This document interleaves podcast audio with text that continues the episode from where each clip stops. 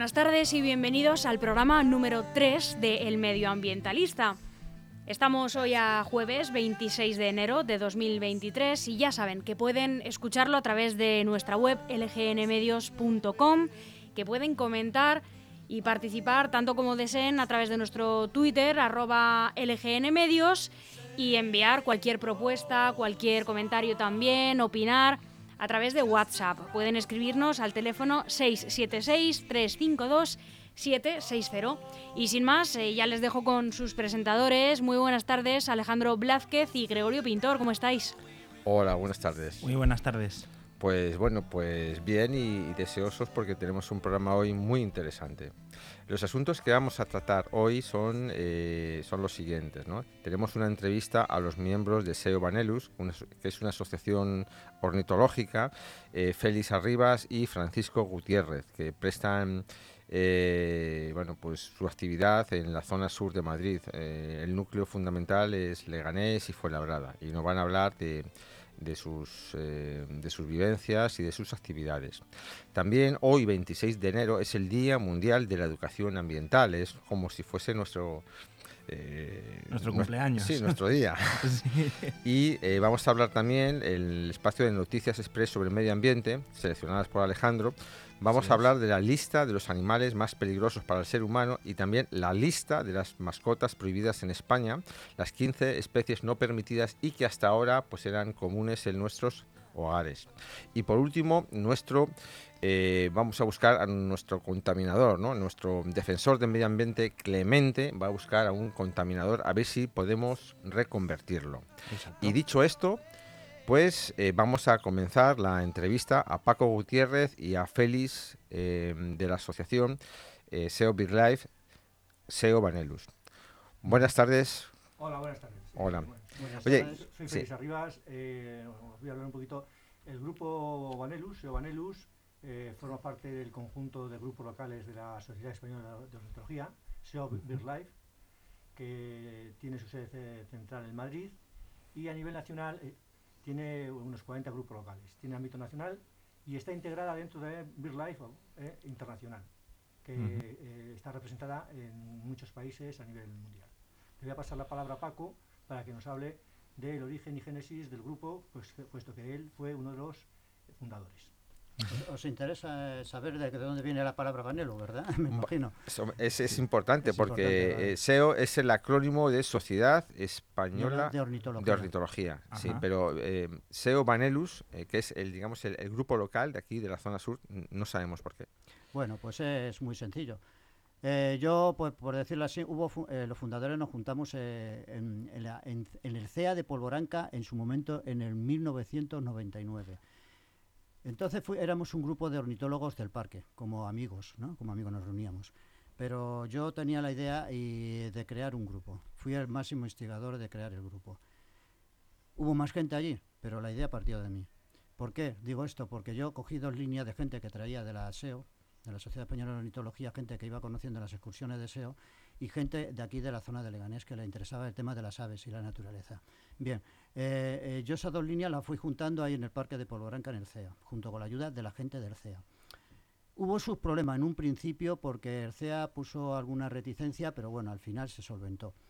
En la primera reunión, pues eh, tengo que contarlo como es, como es. Yo no, yo no me ando. Dime. CEA es el acrónimo de Centro de Educación Ambiental, del Parque de Polvoranca. Sí, hay más CEA en, la Comunidad de Madrid, pero nos referimos a ese en concreto. Eh, en su momento, pues ya, como he dicho, pues un poquito de, no sé, de dudas, pero bueno, al final se solventaron esas dudas. Eh, eh, ¿Qué pasó? Que en la primera reunión que tuvimos me encontré solo con, una, con el apoyo de tres personas más, nada más. Los demás, todos en este país es muy difícil hacer asociaciones. El asociacionismo en este país es muy complicado.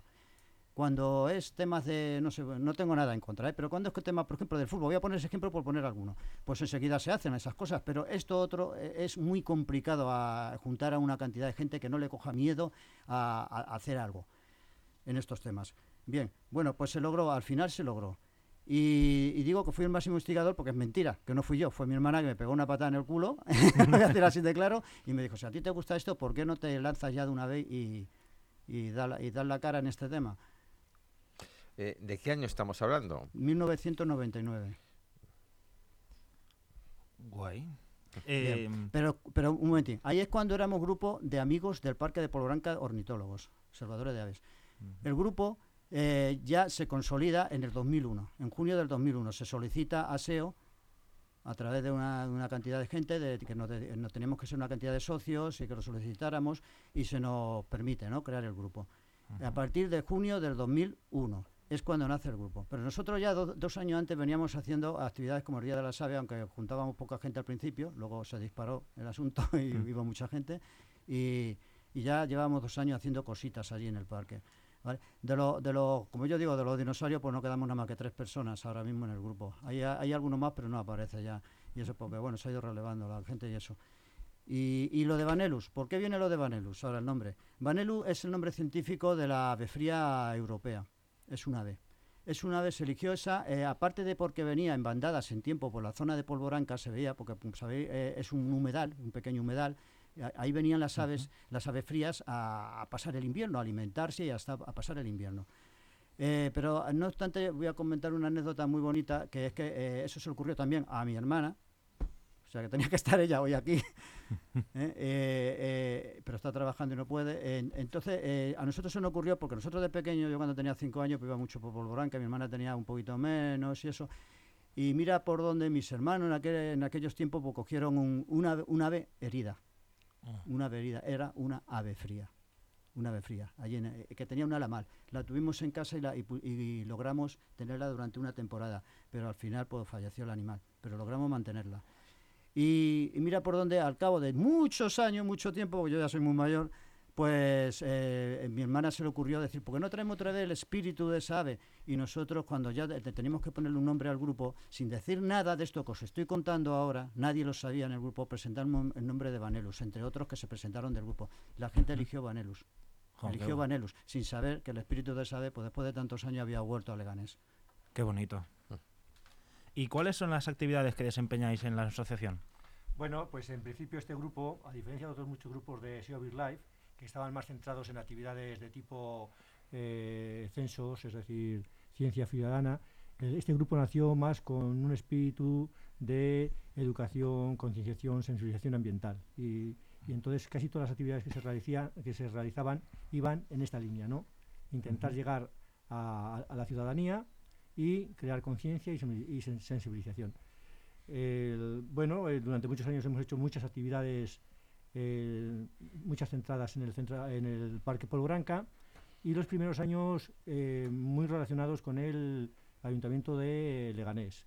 Los, estos últimos años más relacionados con el Ayuntamiento de Fuenlabrada, concretamente con la Junta de Distrito de, Loranca, pero en ambos periodos con un gran apoyo de estas dos instituciones. ¿no? Pues sí, lo que ha comentado Félix. Eh, eh, al principio teníamos un apoyo de Leganés bastante decente, nos hacían propaganda los medios de comunicación, en las revistas y eso, pero dejaron de hacérnoslo. ¿Por qué? No lo sé, no creo que fuese por a, mala leche, como se suele decir, no, sería simplemente por olvido, ¿no? Se cambia de, de, consistorio y se olvidan las cosas y entonces pues ya está. No, no, hacían propaganda, nosotros hemos encontrado mucho más apoyo en Fuenlabrada, eh, la prueba está que el local lo tenemos en Fuenlabrada, aquí no fueron capaces de darnos un local, Vaya. No, no, no nos cedieron un pequeño local, como esta sala, ¿no? Para tener nuestras cosas, pero allí en Fuenlabrada pues sí, se ha conseguido, gracias a Félix a mi compañero. Y, bueno, pues eso que, nosotros estamos dispuestos a hacer cosas siempre que podamos, porque tener en cuenta que los grupos populares son complicados de llevar a cabo por un motivo, porque hay grupos del aseo, que eso no lo hemos dicho, que pertenecen a las universidades. Son mucho más factibles de que continúen en el tiempo, porque ahí entra la gente y siempre habrá gente que esté estudiando en biológicas. Pero nosotros es un grupo popular lo que creamos en Leganés. O sea, porque en la zona sur no había nada no había nada, como, como en otras zonas de Madrid. El norte siempre ya sabéis la diferencia entre el norte y el sur. bueno, pues aquí no había nada y, y, nosotros, y a mí pues yo dije, pues ya está, pues lo lanzamos el grupo y se admitió. Perfecto. entonces, pero el problema es que el grupo nos hacemos mayores y eso ya es otro problema que no sé si nos haréis esa pregunta más adelante, que, que necesitamos repuesto. Bien. Oye, eh, yo quería, indicar que efectivamente en Madrid concretamente hay seis grupos locales, dos, dos asociados a las universidades que es SEO Lector y SEO, eh, Montícola. Y luego está SEO Sierra Norte, SEO, Escorial, SEO Talavera, SEO Aranjuez, en fin. El, hay una, hay una amplia red aquí en Madrid en cuanto a grupos locales. Bien. ¿Mm? Oye, ¿hay alguna época más importante de actividad? Eh, supongo Pues que en primavera, sí, ¿no? Sí, evidentemente, bueno, el, el- el verano se suspenden las actividades porque casi todo el mundo se va de vacaciones y demás y tal. Y Mm. entonces el- comienzan, tenemos el- comienzan las actividades eh, en, el primer trimestre que son están relacionadas con el Día de los Humedales, el censo de aves invernantes, etcétera, etcétera. Y la primavera es, evidentemente que es la, etapa donde más aves se pueden ver porque están criando, porque vienen las aves eh, estivales que vienen de- del continente africano a criar aquí y demás, pues es más factible ver aves y entonces es el periodo más adecuado. Luego en, en verano ya pega un bajón, en invierno eh, también pega un gran bajón, pero vienen algunas invernantes interesantes, pero evidentemente la primavera quizá es la etapa en todos los sentidos más agradable. de- Yo voy a añadir a eso otra cosilla. La actividad primordial nuestra es el Día del Mundial de las Aves, que se celebra el primer fin de semana de octubre. Pero luego, como ha dicho mi compañero, lo importante, el grueso, está en la primavera y invierno-primavera. Pero eh, luego ahí quiero marcar otra cosa clara. El grupo, aunque eh, yo yo soy, yo toco todo. Y en el grupo hay gente que tocamos, bueno, casi todos tocamos todo. O sea, ¿qué quiero decir con esto? No se puede entender las aves eh, fuera del marco de lo que es la naturaleza en, en conjunto. Entonces, entendemos de planta, entendemos de, de geología, entendemos de, de todo. Entonces, cuando nosotros hacemos actividades, no solamente hablamos de las aves, sino del mundo donde viven. Ah, pues, bueno, ¿eh? pues muy. Para interesante. que la gente lo sepa, porque es que yo, por ejemplo, entiendo bastante de plantas, como otro compañero, Miguel Ángel, que es el coordinador de la actual, y entendemos bastante de plantas, y también eh, yo con Joan vamos hablando, pues mira, aquí está tal pajarillo, porque hay tal planta, porque pasa por este recorrido de este arroyo, en fin. Pues muy, muy Sí, interesante. Bueno, una cosita que no ha quedado quizá eh, especificada, que es muy importante, y es que los grupos locales, y eh, sobre todo el nuestro, está integrado por voluntarios. Es Sí, decir, nosotros ponemos nuestro tiempo y muchas veces eh, también nuestro dinero para poder desarrollar las actividades de educación, concienciación y sensibilización. El- aquí, por ejemplo, en, cuanto a actividades importantes, pues estamos el censo de aves invernantes, Día de los humedales, Día Mundial de las Aves, Día de las Aves Migratorias, Eh, una pregunta, Félix. ¿El censo? eh, ¿Cómo es eso del censo? El censo, bueno, pues el censo eh, anual, todos, los, todos los años en enero se hace un censo a nivel nacional de las aves acuáticas eh, que están eh, en invierno. Entonces, fundamentalmente vamos a, a los espacios húmedos que hay. Aquí concretamente vamos eh, al Parque Polvoranca. Yo hago el, el- la, la zona de el Parque de Loranca y Mm. las dos lagunas que hay en Móstoles en el Parque Nelson Mandela. Ah. eh, se hace en se hace El arroyo Butarque el arroyo también. Butarque, en fin entonces eh, se hace un censo de aves acuáticas ¿eh? Ah, hay más aves pero se hace un censo de aves acuáticas eh, que, que Sí. se ven, que se ven en ese ¿Cómo se hace lo que tú quieres saber, no? Bueno, Pues eh, eso es ir andando sí. y contando. Y tienes que sí, conocer las lo que se hace es contar eh, las especies y el número oye, una pregunta, ya que es que me ha, me ha surgido esta mañana en, en el trabajo. Sí. ¿Se han detectado eh, gansos del Nilo en Sí, Leganés? hombre, Bueno. ya llevan años. Sí, Sí. concretamente, concretamente eh, eh, por lo menos el- la primera pareja que se notificó como el- que, que crió eh, en, en la zona de Madrid, digo que, que se notificó, ¿eh?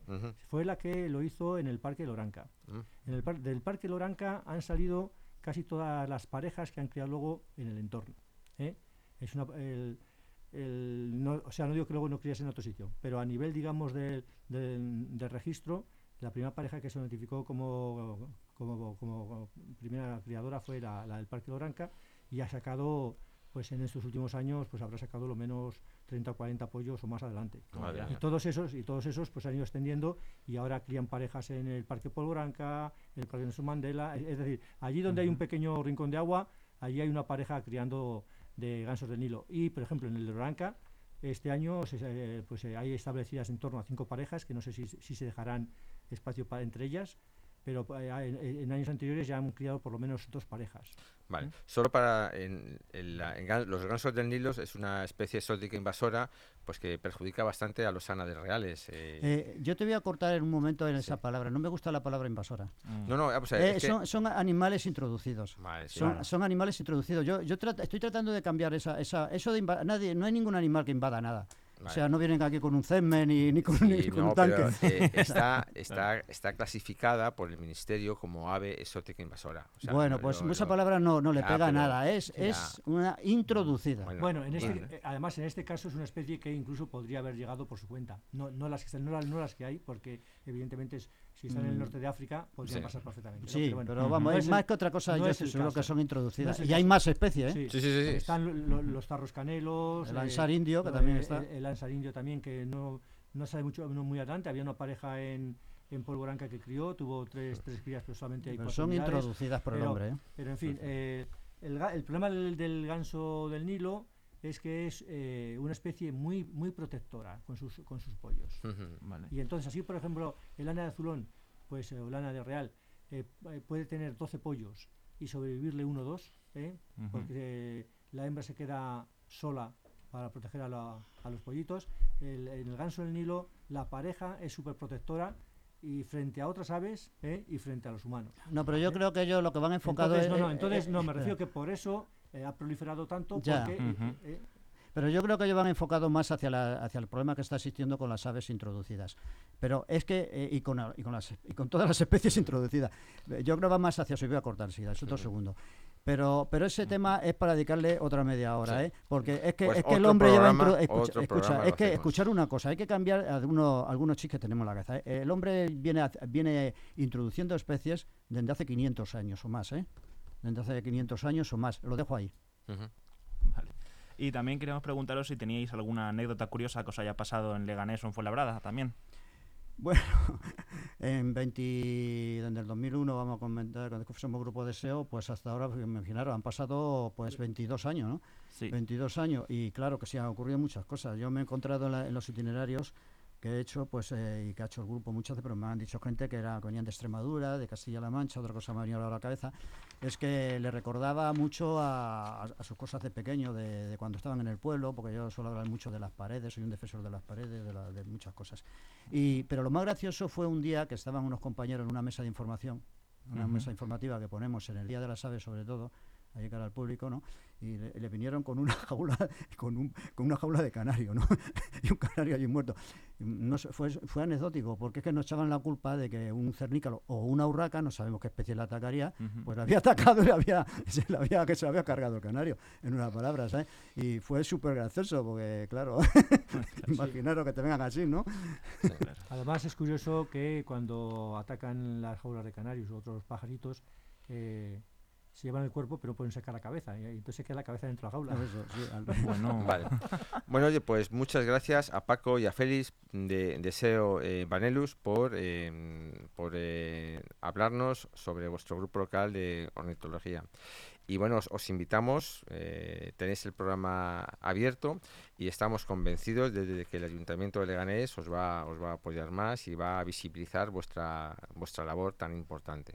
Bueno, yo sí que quería finalizar pidiendo, pues eso, eh, a la gente compromiso. Estamos abiertos a, todo aquel que quiera participar en el grupo, que quiera integrarse en el grupo y nos vendría muy bien, pues una renovación, eh, un apoyo. Nosotros les apoyaríamos en todo lo que necesitasen, pero evidentemente eh, requerimos y queremos que, esto sea mucho más amplio y que la ciudadanía se comprometa más y se asocie y demás. Bueno, pues yo, yo, yo ya termino con esto igual como eh, un grupo que se creó en la zona sur donde no había nada, yo creo que es una pena que tanto el ayuntamiento o mande quien mande quien esté, me da igual, y, o quien sea, y, la sociedad de Leganés lo dejen morirse, lo dejen morir, ¿eh? porque costó mucho crear un grupo así para la, ciudadanía popular, ¿eh? cara a los ciudadanos donde no se tiene referencia nada más que de naturaleza, nada más, no hay nada de, otra cosa. Entonces es una pena, pedimos eso, pedimos, eh, eh, por, ejemplo, que se nos haga propaganda en las actividades, muy poca cosa. Y, segundo, eso, que la ciudadanía, todo el que quiera... Eh, venir aquí, pero ya se sabe que aquí no se paga, aquí no se paga a nadie, que venga a colaborar, a poner el hombro. Y que no se mira a nadie lo que tenga en su cabeza en otro tipo de pensamiento. Aquí lo que se mira simplemente es el disfrutar de la naturaleza y dar a conocer la naturaleza. Muchas gracias por este excelente final, eh, Paco. Y bueno, pues ya pasamos eh, a nuestro segundo punto del orden del día. Hoy, 26 de enero, se celebra el Día Mundial de la Educación Ambiental. ¿Qué finalidad tiene el Día Mundial, Alejandro? Pues resulta que hoy, 26 de enero, se celebra el Día Mundial de la Educación Ambiental, con la finalidad de concienciar a las personas acerca de la importancia de preservar y proteger el medio ambiente, así como incentivar su participación en las iniciativas que se están llevando a cabo a nivel mundial para su conservación. Es fundamental cuidar los recursos naturales de nuestro planeta para que las futuras generaciones puedan disfrutar y vivir en un mundo mejor. Oye, ¿y cuáles son los objetivos del Día Mundial de la Educación Ambiental? Pues son unos cuantos, Gregorio. el, principal, sobre todo, es sensibilizar y concienciar a las personas acerca de los problemas medioambientales de su entorno. También hay que destacar la importancia del medio ambiente y del equilibrio entre el hombre y la naturaleza. Generar estadísticas medioambientales para la toma de decisiones e incentivar la participación de los gobiernos en la adoptación de medidas necesarias para solucionar el problema medioambiental. Es, de vital importancia em, revertir los daños ambientales y amenazas que afronta nuestro planeta, tales como cambio climático, generación de residuos, inundaciones, tala y poda indiscriminada, incendios forestales, extinción de especies de flora y fauna, entre otras amenazas. Es por ello que la educación ambiental juega un papel esencial para el conocimiento, aprendizaje y modelaje de las conductas y acciones que favorezcan al entorno medioambiental.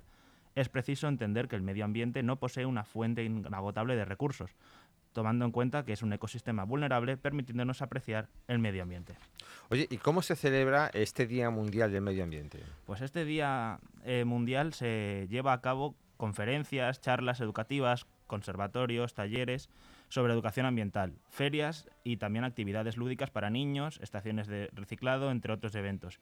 También es importante que en las redes sociales existen unos hashtags que son Día Mundial de la Educación Ambiental y Educación Ambiental para poder em, llevar eh, el mensaje a la mayor cantidad de gente posible.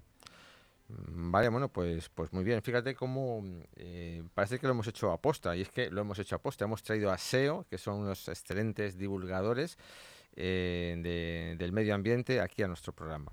Y ahora, dicho esto, vamos a pasar a nuestro bloque 3, que es las noticias express del medio ambiente.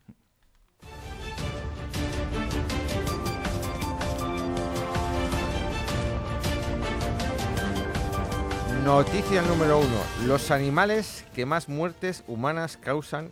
Una, lista de eh, los 10 más mortales para, los humanos. ¿Cuáles son, Alejandro? El, el, ser humano convive con cientos de especies diferentes de animales y no todas son tan amigables como lo puede ser tu perrete.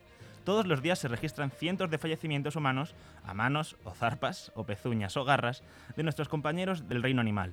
Y no creas que si vives en una zona metropolitana estás a salvo, ya que, aunque te sorprenda, muchos de los animales más peligrosos se encuentran en casi cualquier ciudad.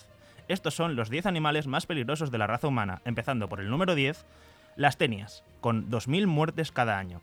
Las tenias son organismos que se adhieren a las paredes del intestino y la infección por tenia en ocasiones es por el consumo de alimentos de un agua contaminada con huevos o larvas de este propio animal. Los síntomas son diarrea, náuseas, dolor abdominal y o nada en absoluto. O sea, puedes tenerlo y no tener ni idea de que lo tienes. Puedes convivir hasta, hasta 20 años con tenias y no pasarte absolutamente nada. Pero igualmente mueres, pobrecito. Al final. En el número 9 tenemos a los gusanos ascaris, con 2.500 muertes cada año. Otro gusano, otro gusano más y otro caso de infección intestinal. Estos organismos, llamados ascaris, crecen en el intestino del huésped y se alimentan de los nutrientes y alimentos que éste ingiere.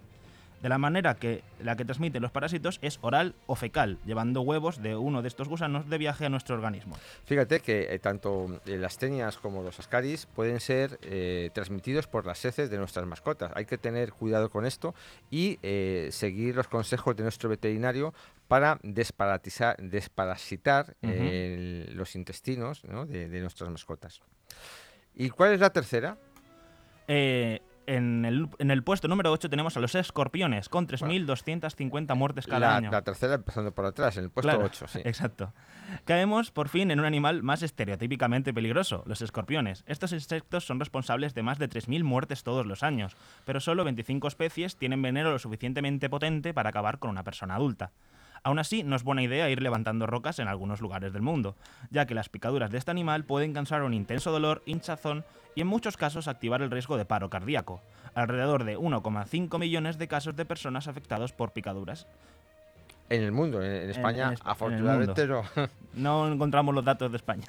¿Y en el séptimo lugar? En el puesto número 7 tenemos los caracoles de agua dulce, con 10.000 muertes cada año. Ojo, que el puesto anterior eran 3.000 y hemos subido a 10.000 muertes este, cada año. Seguro que no esperabas encontrarte a los caracoles en esta lista, pero las aguas dulces son increíblemente peligrosas para el ser humano. Hay varias especies en peligro de extinción. Estos animales liberan el parásito que causa las esquistosomasiasis, Sí. en agua dulce y tropical y subtropical. En España no están, pero eh, los españoles que somos muy muy Viajantes. culos- muy viajantes, sí, viajamos a, a millares a, a las aguas, eh, a países del trópico y eh, No podemos encontrarnos a estos esta sorpresa, ¿no? Y en el sexto lugar, ¿cuál es? Tenemos a las chinches asesinas con también 10.000 muertes cada año. Ojo, estas chinches asesinas no son las chinches de cama que tenemos en, en- en nuestro país, las habituales. Son o- otro tipo de, de chinche que es habitual, sobre todo en Sudamérica, ¿no? Otro insecto, otro insecto, vaya por Dios. ¿En Otro, ¿Qué estás pensando? otro insecto letal para el ser humano, las chinches asesinas son una especie que puede encontrarse en todo el mundo, tanto en zonas rurales como urbanas. La picadura de la chinche es dolorosa y en muchos casos puede causar reacciones alérgicas, por lo que es realmente peligroso, so- pero lo que son realmente peligroso son sus heces. La de- las deposiciones de este animal en contacto con el organismo humano pueden detonar una afección conocida como la enfermedad de Changas. Los síntomas son dolor agudo, inflamación grave en el corazón o en el cerebro cuando llega a su fase letal. Claro, es que ten en cuenta una cosa, que cuando estos animales pican, pues suelen excretar, ¿no? Entonces, ¿qué ocurre? Eh, después de la picadura produce un, un escozor, entonces la gente se pica y como ha, eh, ha- depositado los excrementos, pues ya eh, los excrementos se pueden unir a la vía de entrada y eh, los microorganismos acceden a nuestro interior por la picadura. Y, Y- este empate de 10.000 muertes cada año se termina con el puesto número 5, las moscas tsetse. La mosca tsetse cierra el triple empate siendo la culpable de más de 10.000 muertes humanas todos los años, sobre todo en África. Las moscas transmiten la popular enfermedad del sueño. La Organización Mundial de la Salud etiqueta esta enfermedad como letal, ya que a día de hoy no existe un tratamiento para revertir los efectos que tienen sobre humanos. Bueno, y, y en el sexto lugar, ¿qué tenemos? En el cuarto lugar, el, en el cuarto lugar, en el cuarto lugar, efectivamente, ¿cómo estoy yo? ¿En qué estaré pensando? Eh, sorpresa, sorpresa, nadie se esperaba a este animal aquí. Tenemos a los perros, con 25.000 muertes cada año. Hay razas más conflictivas que otras, pero por la mayor parte de la culpa al final siempre residen los dueños de estos animales. Todos, todos los años se registran cientos de miles de ataques de perros y alrededor de 25.000 acaban en fallecimientos. Sí, pero en el mundo, en el mundo. Claro, hay, hay que resaltar que obviamente em, hay perros y perros y siempre Y amos y amos. Exacto, por supuesto. En el puesto número 3, con la medalla de bronce, tenemos a las serpientes. 50.000 muertes cada año has puesto. Exacto. Estos reptiles son responsables de decenas de miles de muertes todos los años y algunas especies tienen el potencial de acabar con el adulto sano en cuestión de minutos. Las serpientes realmente peligrosas con las, las, em, Son. son las víboras. Las víboras se caracterizan por matar a sus presas con veneno. Dependiendo de la especie, la potencia de estas toxinas puede acabar con animales muchísimo más grandes que ellas. Hay que también aclarar que hay un montón de serpientes diferentes. Hay enormes que al ser enormes utilizan no solamente o no tienen veneno o se enroscan en sus presas y las matan ahorcándolas básicamente y las chiquitillas como las víboras utilizan veneno y hay algunas que son terriblemente increíbles. Pasamos a la medalla de plata y esto es más, más poético que sorpresa, pero somos, los, somos nosotros, los seres humanos, con 4.000 eh, eh, madre mía, 475.000 muertes cada año. La violencia armada, guerras y homicidios ocasionados mm, eh, ocasionan muertes en cada día se encuentran por cientos. Pese a haber conseguido evolucionar físicamente y tecnológicamente, los seres humanos seguimos siendo una enfermiza costumbre de matarnos entre nosotros. La verdad es que es, una pena, ¿eh? pero, pero es, es la realidad. Y, No- por, ul- y por último, No os matéis, chicos, es importante. Y en el top número uno y medalla de oro es. Esto, esto no es sorpresa de nadie. Los mosquitos. Más de un millón de muertes cada año. ¿Alguien se lo esperaba? Yo no. ¿Tú te lo esperabas? Yo sí, yo sí, yo, yo lucho contra ellos cada día además. El gran asesino de nuestra especie son los mosquitos, o más bien las enfermedades que estos transmiten. En el caso de África, los mosquitos portadores del paludismo, también conocido más famosamente como la malaria, es una picadura que actúa como lanzadera para inyectar los virus en, en el propio torrente sanguíneo de las personas. Y aún así, aunque la malaria o paludismo es el mayor problema, estos animales transmiten también la fiebre amarilla, el dengue, el virus del Nilo Occidental, la tulemia y un larguísimo etcétera. Bueno, fíjate, aquí en la zona sur de Madrid, Leganés y Fuenlabrada, tenemos un, un mosquito que se llama flebotomo y que transmite también una enfermedad que es la leishmaniosis. Leishmaniosis. ¿eh? Bueno, la leishmaniosis es, eh, bueno, causa enfermedad no solo a los humanos, sino a todos los mamíferos. Es conocida, es bien conocida en perros, gatos y sobre todo en conejos en esta, en estas zonas. Y bueno, pues dicho esto, pasamos a la noticia número número dos, ¿no? que son eh, la, es la lista de mascotas prohibidas en España a raíz de la nueva ley que se está, bueno, está en proyecto de ley todavía, no se va, no se ha aprobado aún, ¿no? Hay, hay 15 especies que no se van a permitir. ¿Cuáles son esas especies, Alejandro? Pues atentos a todos los que tengan estos animales en casa porque la habéis liado. Tenemos ratones, hámsteres, conejillos de indias, chinchillas, conejos, tortugas, periquitos, loros, agapornis, serpientes, arañas, iguanas, camaleones, geckos y aves originarias de otros países. Bueno, eh, eh, la verdad es que algunas sí que me las esperaba, ¿no? Pero mm, soy, vamos, sé que hay gente que tiene serpientes, que tiene arañas, que tiene incluso iguanas, pero mm, no me esperaba eh, el tema de los hámsters ni, ni de las Bueno, tortugas. yo he tenido... Aunque luego, bien pensado, tiene sentido, ¿eh? Yo he tenido a lo largo de mi vida unos cuatro hámsteres en mi casa. O sea, ha sido un ilegal. Vaya por Dios. Hoy en día Ah, no, o sea, un ilegal. Claro, menos mal que se acabaron muriendo con el tiempo. Bueno, Por suerte duran poco. eso- Bueno, bueno, Perdón. ah, el tema de, Em. de- bueno, no todos, los- no en todos los países de Europa pasa esto, ¿no? Exacto. Hay otras listas, como por ejemplo en Bélgica, en las cuales han redactado que hay animales como los conejos, los hurones, los hámsteres, ciervos, cobayas o ardillas, en las listas de Bélgica, eh, se consideran permitidas. Vale. Bueno, y Em. entonces, eh, dicho esto, vamos a pasar, A nuestra última atención, sección. a nuestra última sección. Vamos a ver si contactamos con nuestro corresponsal Clemente, que es el defensor del medio ambiente. Clemente, ¿me oyes? ¿Estás ahí, Clemente? Hola, Gregorio. ¿Cómo estamos? Bueno, Clemente, ¿me oyes? Bien. Eh, ¿Has localizado algún infractor? Sí, resulta que llevo siguiendo a un chaval que estaba tirando eh, de cigarrillo y he dicho, ¿qué te apuestas, Gregorio, a que lo tira al suelo? Y me dice que es la mejor opción. Vamos a acercarnos a él. Vamos a ver. Eh, disculpe, buen hombre. Eh, Te acabo de ver que acabas de tirar la colilla al suelo. Sí, la verdad es que em, es una pequeña colilla, no va a pasar nada. Total, eso se, em, se descompone con el tiempo y no hay ningún problema. A ver, Roberto, no nos intentes llevar al huerto. Tirar las colillas al suelo es muy peligroso ya que contienen filtros de acetato o celulosa y es un tipo de plástico que es biodegradable. No, no lo es, me he confundido, pe- discúlpeme. Eh, permanece mucho tiempo en el medio ambiente, liberando lentamente, te lo dice Clemente, los compuestos tóxicos que contienen y que contienen, contribuyendo a la contaminación de los ecosistemas. Las colillas tardan exactamente 10 años en degradarse y contaminan hasta, 100 hasta 500 litros de agua. Son, son arrastradas por las aguas y llegan a los ríos y océanos liándola pardísima. Y es muy importante, te pueden multar Roberto, no nos intentes llevar al huerto.